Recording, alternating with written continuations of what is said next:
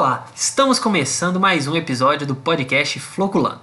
Eu sou Eduardo e tô aqui com o Maurício para poder falar de um tema que tem sido muito recorrente, mas dessa vez para as leveduras. O que, que a gente vai falar hoje, Maurício? Hoje nós vamos falar sobre os vírus que infectam leveduras. Eita, tem Covid de levedura? Rapaz, é possível. Eita, rapaz.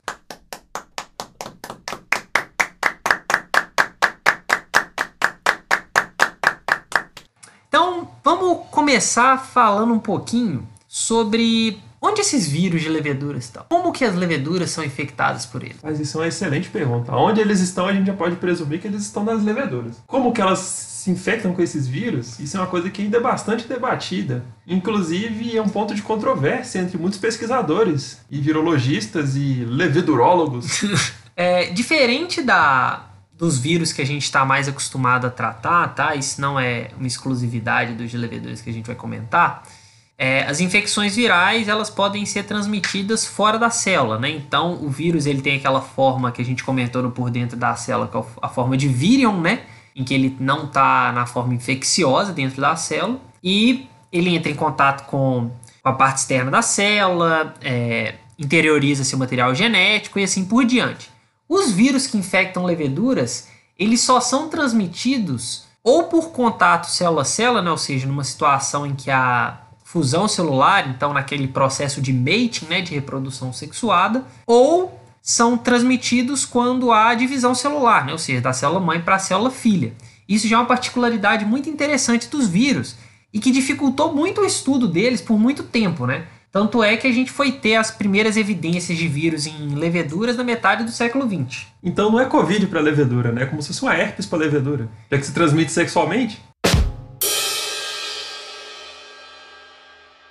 Eita, rapaz! sim, sim, seria como, como uma herpes para levedura.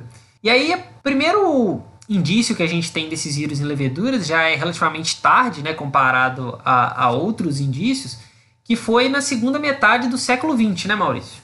Exatamente. A primeira evidência que a gente tem para vírus é, e que foi detectado na levedura Saccharomyces cerevisiae foi no ano de 1963.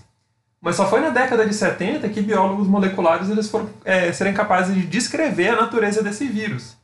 Né? E o que eles descobriram é que muitos dos vírus que infectam leveduras são vírus é, de RNA de fita dupla e que muitos deles são é, apenas presentes no citosol, né, dentro da, da célula, né, aquela parte, aquela matriz onde é, estão imersas todas as, as moléculas e os organelos da célula, que era ali onde estavam localizados esses vírus. E que nem o Eduardo falou, é, esses vírus eles não são detectados no meio extracelular, ou seja, fora da célula. É, esses vírus eles só são detectados por dentro da célula. Fica aí. Fica aí o gancho para a nossa outra série, né?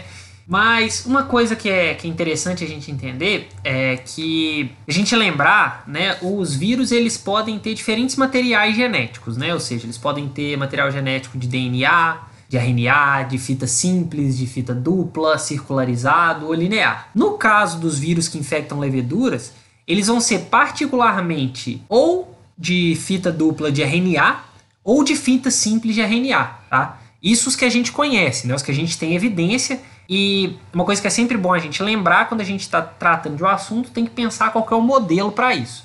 E no caso dos vírus que a gente vai falar hoje, o principal modelo é, não há de ser surpreendente, a Saccharomyces cerevisiae. O episódio aqui ele vai ficar basicamente dividido nessa parte. A gente vai falar bastante sobre esses vírus de fita dupla de RNA, que são os principais, eles têm um fenótipo muito interessante para a levedura em si, muitas vezes, e dos vírus de fita simples de RNA, que não são tão impactantes assim para o metabolismo né, e para ocupação desse organismo no nicho ecológico.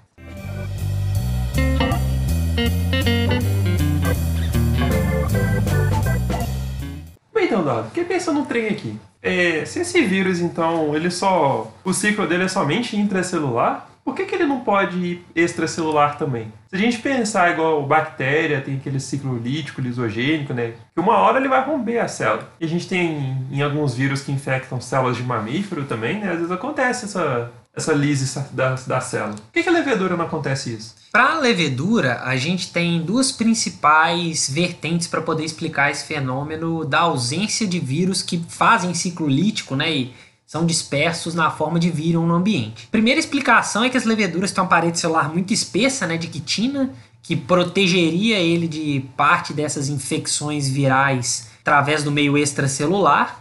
E a segunda explicação é que, pelo fato das leveduras é, fazerem fusão celular, ou seja, fazerem muita reprodução sexuada no nicho ecológico, ou seja, na natureza, é, isso tornaria dispensável um ciclo lítico. Então, o vírus conseguiria se dispersar suficientemente bem no ambiente através dessa fusão celular e impedir o decréscimo de hospedeiro no ambiente, porque não tem lise celular, então o hospedeiro é menos afetado com essa infecção.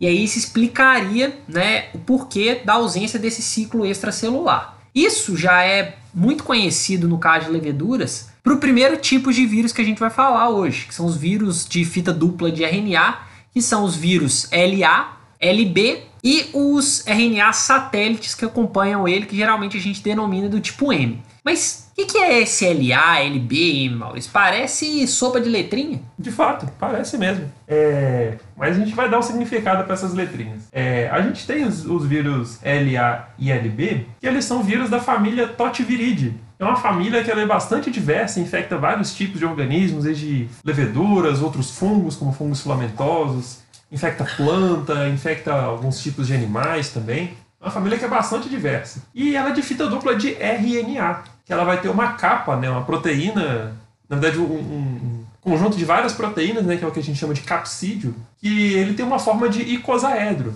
ou seja, ele tem 20 lados, certo? E essa proteína do, do capsídeo a gente chama ela de GAG, GAG. É, esse vírus LA ele fica ele é mantido dentro da célula de uma forma estável, ou seja, ele não vai causar nenhum tipo de prejuízo ou decréscimo ou qualquer impacto negativo no crescimento da levedura. É, na verdade, ele tem até alguns efeitos que podem auxiliar essa levedura quando a gente pensa no contexto ambiental dessa infecção. Lógico que em ambientes de laboratório né, a gente mencionou, é, foi difícil até a descoberta desses tipos de vírus, porque a, a levedura não fica com um aspecto muito óbvio que ela está sendo infectada, porque justamente ela não, não tem tantas é, implicações assim para o metabolismo ou para a fisiologia da levedura. Inclusive, é, esses vírus eles são tão simples, né, digamos assim, eles são têm um genoma tão reduzido que o LA e o LB, por exemplo, eles codificam só duas proteínas. Eles têm duas ORFs, uma ORF para GAG, que é essa proteína do capsídeo, né?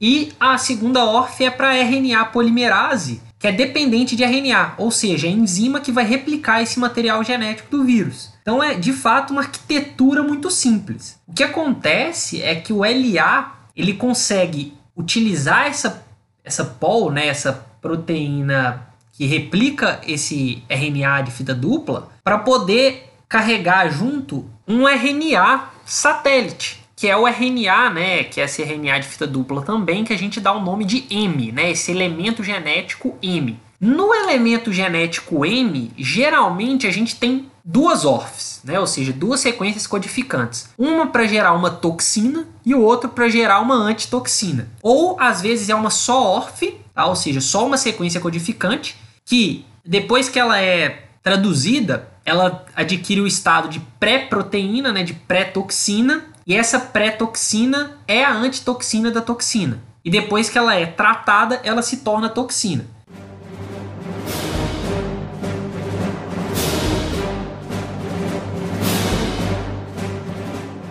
Então, fazendo um balanço geral, a gente tem o LA e o LB, né, Maurício, que codificam o RNA de fita dupla através de duas sequências codificantes, a GAG para o capsídeo e a POL para RNA polimerase dependente de RNA, e os RNA satélites, que são os RNAs M, né, esses elementos genéticos M, que codificam ou duas ORFs, uma para toxina e outra para antitoxina, ou uma ORF só, que dependendo do grau de modificação da proteína, pode ser tanto a toxina como a antitoxina.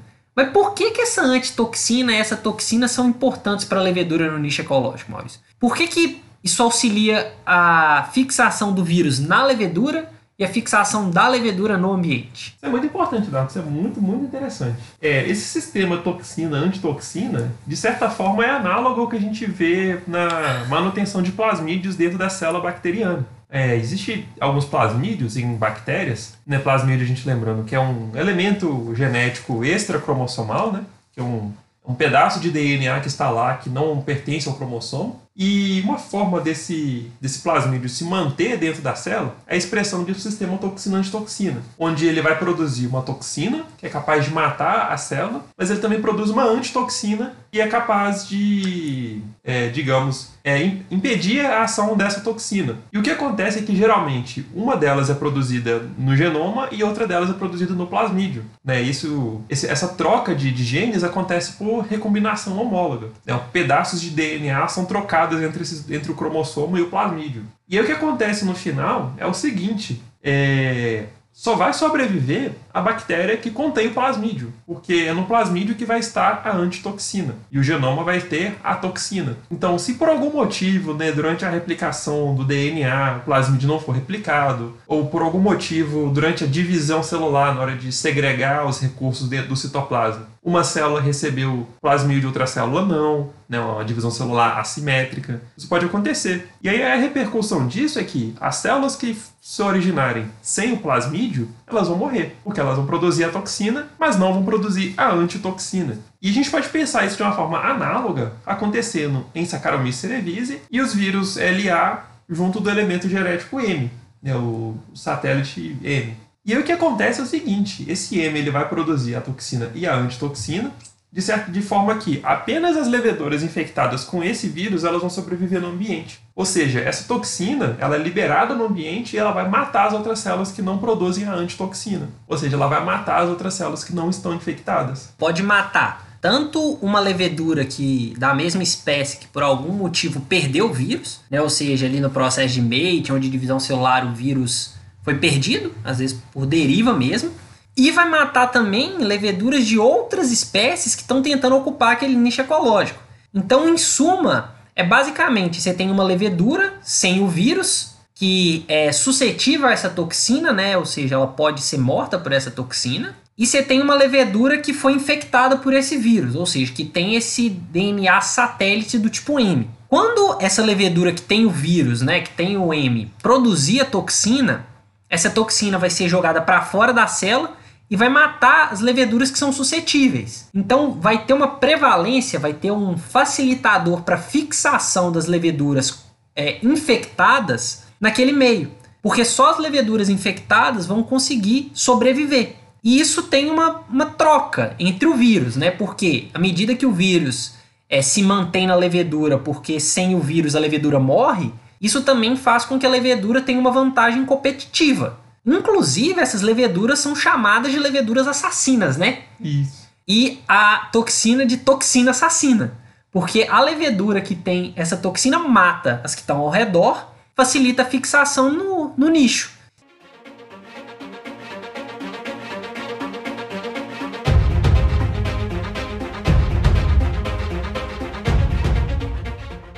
Aí você está se perguntando, né? Ah, para que eu quero saber de uma levedura assassina? Que mata outras leveduras no, no meio, de vírus de levedura, que nem transmite igual transmite Covid. É, pô, qual que é a importância disso pra gente? Além de toda aquela importância que a gente tem de ciência básica, do tanto que é importante entender o estudo de diferentes organismos, inclusive Saccharomyces tem sido usado como carcaça para estudar vírus de humanos, de animais, de extrema importância. Até de plantas. Até de plantas de extrema importância social e epidemiológica, isso também interfere no vinhozinho que você toma ali de noite. Na cervejinha gelada. Na cervejinha gelada. Por quê? O que, que acontece? Quando você vai produzir alguma bebida a partir de uma matéria-prima complexa igual a uva ou malte, muitas vezes, apesar de você conseguir controlar o crescimento de organismos indesejáveis, ou seja, diferentes daquele que você quer que fermente, né? ou seja, a sua levedura Saccharomyces cerevisiae que você está inoculando, você sabe predizer os efeitos que ela vai ter, leveduras selvagens, ou seja, que já estavam naquela matéria-prima, também vão poder crescer. E aí você pode ter dois efeitos. Se a sua levedura desejada produzir a toxina, bacana, ela é uma levedura assassina e que inclusive impede que aquelas leveduras selvagens cresçam no meio.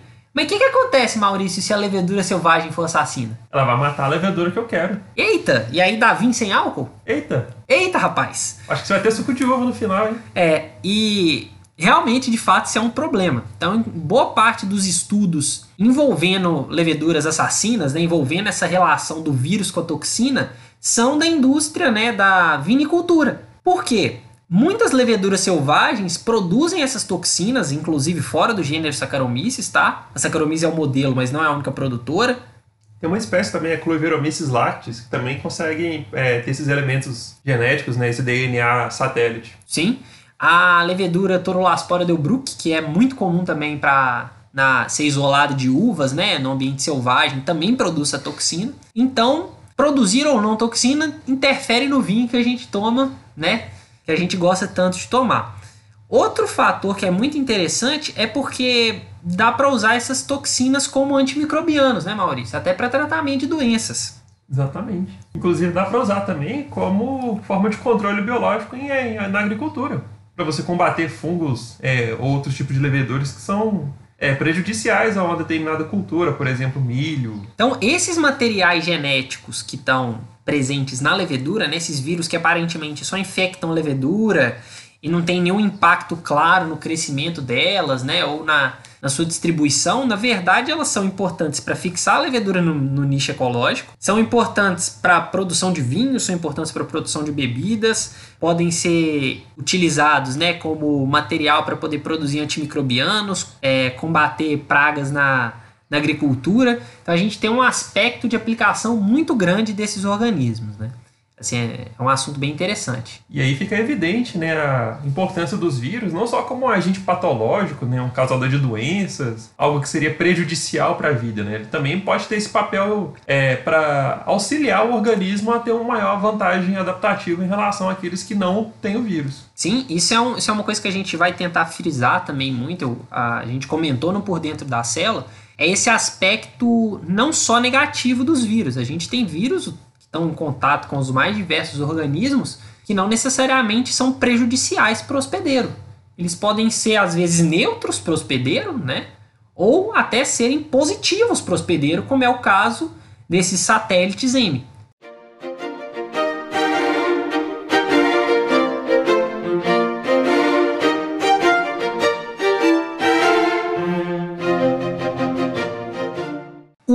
tipo de, de vírus que infectam leveduras que a gente tem, eles são ainda mais simples do que os da família Totiviridae, que são de uma outra família de vírus de RNA fita simples. Conta um pouquinho deles pra gente, Maurício. É, esse outro vírus da família Narnaviridae, é, ele é chamado de Narnavírus. Né? Como você mencionou, ele é um, é vírus de fita simples de RNA. É, ele tem um tamanho de mais ou menos 20S e 23S. O que, que isso significa? É, esse tamanho é um que a gente chama de coeficiente de sedimentação, que quando a gente faz uma centrifugação é, desse material genético, né, a gente coloca ele numa máquina para fazer centrifugação, é, Cada, cada tipo de, de matéria vai ter um coeficiente de sedimentação diferente, que é o quanto aquele material ele vai é, sedimentar naquela amostra. Né? E aí esse, esse RNA fita simples ele fica em torno de 20 a 23. É, se a gente pensar também, é muito comum a gente ver os ribossomos serem descritos dessa forma. Né? A gente tem os, os- o ribossomo eucarioto, né, que ele tem em torno de 80S, o procarioto 70S, que é o coeficiente de sedimentação deles quando eles são submetidos a esse tipo de centrifugação. É, já outras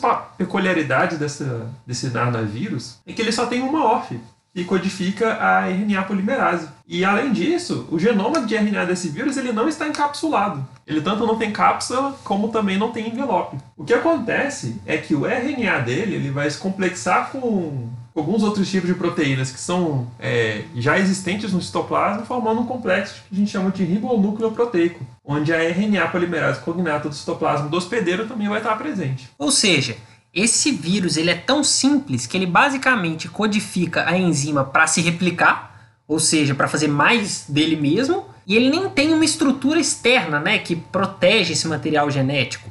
Ele basicamente complexa o próprio RNA com a enzima que copia o RNA, tanto a dele quanto a do hospedeiro. Ou seja, é o mínimo possível para poder manter aquele material genético presente na célula. Então, os narnavírus nem o RNA satélite tipo M eles carregam. Então é basicamente a cópia dele mesmo. É isso. Então eles são mais simples ainda.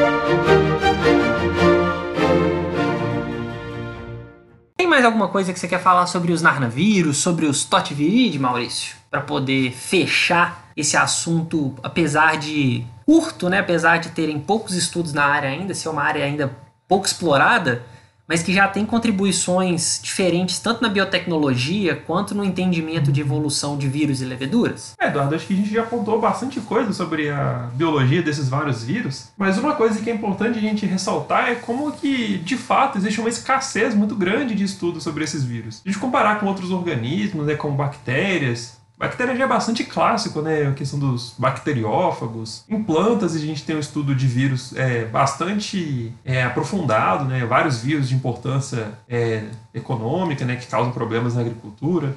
A gente tem vírus humanos, causam problemas na saúde. Mas em leveduras, a gente tem pouco conhecimento dos tipos de vírus que existem, né? Eles também causam impactos, como a gente falou na questão da produção de vinho, de, de cerveja, né, outros tipos de bebidas fermentadas, é, até alimentos que também são fermentados por leveduras, é, que é um impacto, de certa forma, biotecnológico, mas ainda ele é pouco compreendido se a gente comparar com os outros tipos de impactos que os outros tipos de vírus de outros organismos causam. E se a gente pensar, a gente falou dos vírus do modelo que é a Saccharomyces cerevisiae, que é os que a gente conhece. Agora, imagine a diversidade de leveduras, a gente tem estimativas de em torno de 1.800 espécies de leveduras conhecidas, a diversidade genética dos vírus que podem estar contidos nessas outras 1.799 leveduras. E a gente simplesmente não conhece. A gente simplesmente não sabe os impactos, os efeitos.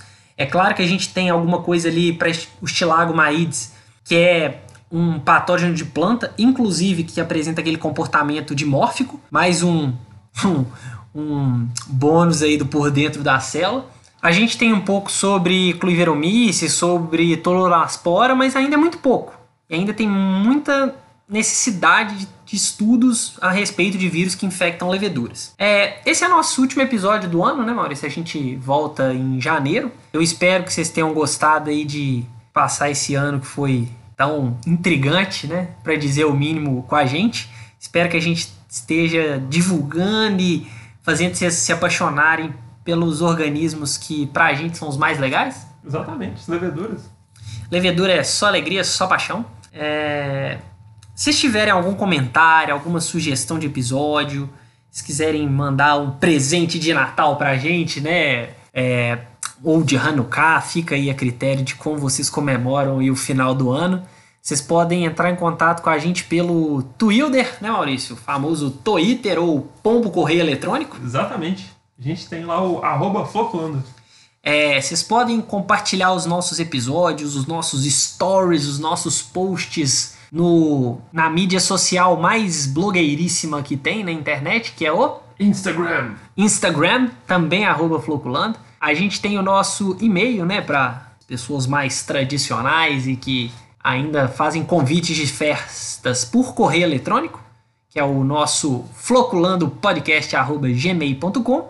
E se você for ainda mais tradicional, ainda mais clássico, quiser mandar um telegrama para o Maurício, é só entrar em contato ou pode também mandar um pombo correio. Exatamente, pode fazer um sinal de fumaça. Seria bacana. Dependendo Não, sinal... da direção do vento, a gente consegue receber aqui tranquilamente. É, realmente, realmente. Seria, seria interessante.